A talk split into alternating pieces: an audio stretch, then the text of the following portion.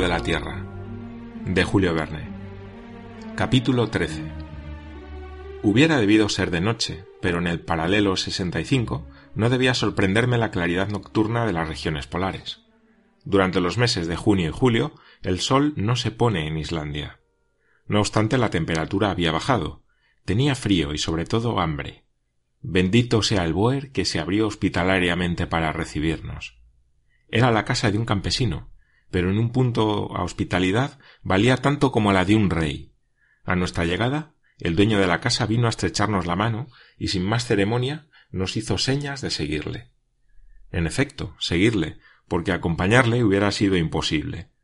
Un pasaje largo, estrecho y oscuro daba acceso a un habitáculo construido con vigas escuadradas apenas y permitía llegar a cada una de las habitaciones.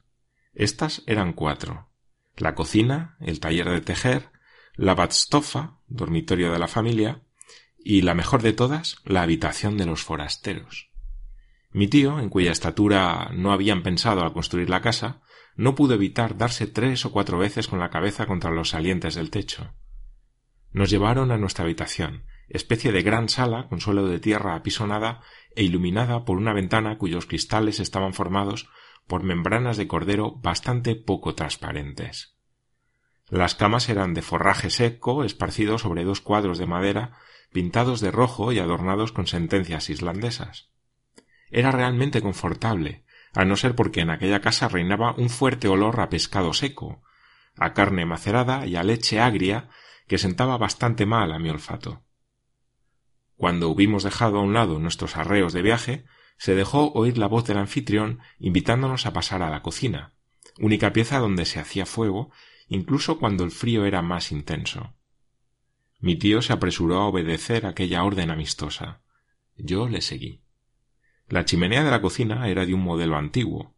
En medio de la habitación una piedra servía de hogar. En el techo un agujero por el que salía humo. La cocina servía también de comedor. Al entrar, el anfitrión nos saludó como si aún no nos hubiera visto, con la palabra Sailvertu, que significa sed felices, y vino a besarnos en la mejilla. Su mujer, que se mantenía a su lado, pronunció las mismas palabras, acompañadas de idéntico ceremonial. Luego ambos esposos se inclinaron profundamente, poniendo su mano derecha sobre el corazón.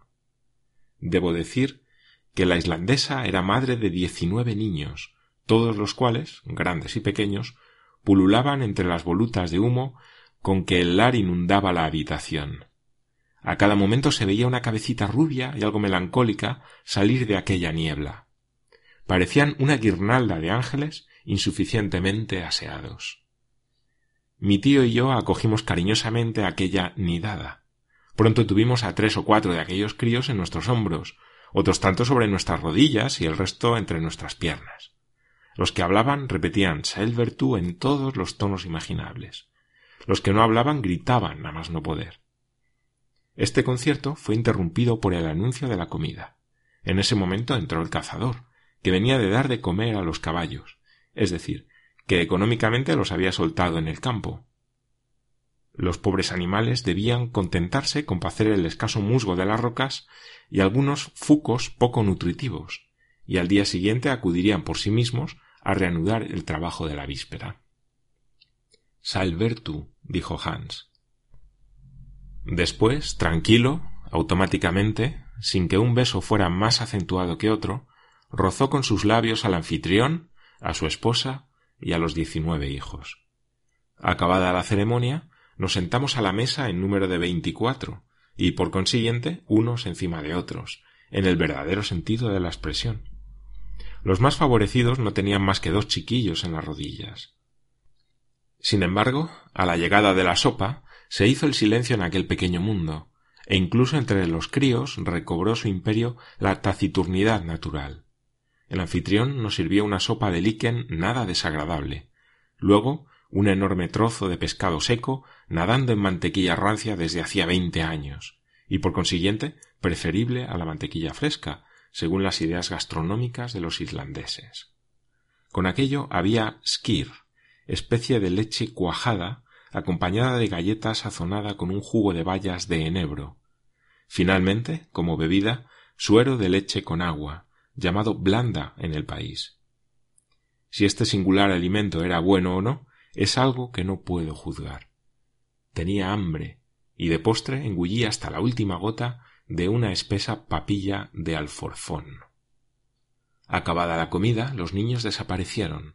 Las personas mayores rodearon el hogar, donde ardían turba, brezo, estiércol de vaca y huesos de peces desecados. Luego, tras aquella toma de calor, los diversos grupos ganaron sus respectivos cuartos. La anfitriona, siguiendo la costumbre, se ofreció a quitarnos los calcetines y los pantalones, pero ante una educadísima negativa por nuestra parte, no insistió, y finalmente pude hacerme un ovillo en mi yacija de forraje. Al día siguiente, a las cinco, nos despedíamos del campesino islandés. A mi tío le costó mucho trabajo que aceptara una remuneración adecuada, y Hans dio la señal de partida. A cien pasos de Gardar, el terreno comenzó a cambiar de aspecto. El suelo se volvió pantanoso y menos adecuado para la marcha. A la derecha, la serie de montañas se prolongaba indefinidamente, como un mismo sistema de fortificaciones naturales, cuya contrascarpa seguíamos. A menudo se presentaban riachuelos que nos veíamos en la necesidad de vadear sin mojar demasiado nuestros equipajes. El desierto se volvía a cada paso más desolado. Sin embargo, a veces una sombra humana parecía huir a lo lejos. Si las vueltas del camino nos acercaban inopinadamente a uno de aquellos espectros, yo experimentaba un malestar repentino a la vista de una cabeza hinchada, de piel reluciente, sin pelo y cubierta de llagas repugnantes que dejaban ver los desgarrones de miserables harapos. La desventurada criatura no se acercaba para tender su mano deforme. Al contrario, escapaba, pero no antes de que Hans la hubiera saludado con el saelvertu habitual. Spetelsk, decía. Un leproso, repetía mi tío. Y esa sola palabra producía su repulsivo efecto. Esa horrible afección de la lepra es bastante común en Islandia. No es contagiosa, sino hereditaria, por lo cual les está prohibido el matrimonio a estos miserables. Aquellas apariciones no eran, por su naturaleza, las más idóneas para alegrar el paisaje, que se volvía profundamente triste.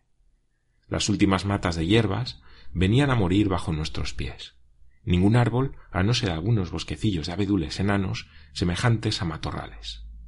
Ningún animal, salvo algunos caballos que su dueño no podía alimentar y que vagaban por las sombrías llanuras. A veces un halcón planeaba entre las nubes grises y huía a todo vuelo hacia las comarcas del sur. Yo me dejaba llevar por la melancolía de aquella naturaleza salvaje y mis recuerdos me devolvían a mi país natal. Fue preciso atravesar varios pequeños fiordos sin importancia y por fin un verdadero golfo.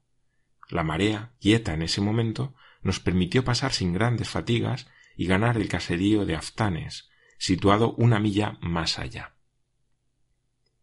Tras haber vadeado dos ríos ricos en truchas y lucios, el Alfa y el Eta, nos vimos obligados a pasar la noche en una casucha abandonada, digna de ser frecuentada por todos los duendes de la mitología escandinava. A buen seguro, el genio del frío la había elegido por domicilio, e hizo de las suyas durante toda la noche. La jornada siguiente no ofreció ningún incidente particular. Siempre el mismo suelo pantanoso, igual uniformidad, exacta fisonomía triste. Al atardecer habíamos franqueado la mitad de la distancia a recorrer y dormimos en la anexa de Crossolt. El 19 de junio, un terreno de lava se extendió bajo nuestros pies durante una milla aproximadamente. Allí, esta disposición del suelo se llama Raun. La lava arrugada en la superficie adoptaba formas de cables tan pronto estirados como enrollados sobre sí mismos. Una inmensa corriente descendía de las montañas vecinas que en la actualidad eran volcanes apagados, pero de los que estos vestigios atestiguaban la violencia pasada. Sin embargo, algunas humaredas de fuentes termales se elevaban aquí y allá. No teníamos tiempo para observar estos fenómenos. Había que seguir caminando. Pronto reapareció bajo los pies de nuestras monturas el suelo pantanoso. Pequeños lagos lo entrecortaban. Nuestro rumbo se orientaba entonces hacia el oeste. En efecto, Habíamos dado la vuelta a la gran bahía de Faxa y la doble cima blanca del Sneffels se erguía entre las nubes a menos de cinco millas. Los caballos marchaban bien, las dificultades del suelo no los detenían. Por lo que a mí se refiere, comenzaba a estar cansado.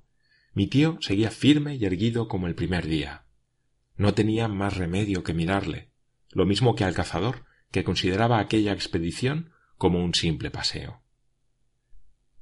A las seis de la tarde del sábado 20 de junio llegábamos a Budir, aldea situada a la orilla del mar, y el guía reclamaba la paga convenida. Mi tío se la abonó. Fue la familia misma de Hans, es decir, sus tíos y primos, la que nos ofreció hospitalidad. Fuimos bien recibidos y en aquella casa me habría repuesto del cansancio del viaje sin abusar de la bondad de aquella gente. Pero mi tío, que no tenía que reponerse de nada, no lo entendía así. Y al día siguiente hubo que montar de nuevo sobre nuestras buenas bestias. El suelo se resentía de la vecindad de la montaña, cuyas raíces de granito salían de la tierra, como las de una vieja encina. Rodeábamos la inmensa base del volcán. El profesor no lo perdía de vista, gesticulaba, parecía desafiarle y decir Ese es el gigante que voy a domar. Finalmente, tras cuatro horas de marcha, los caballos se detuvieron por sí mismos a la puerta del presbiterio de Stapi.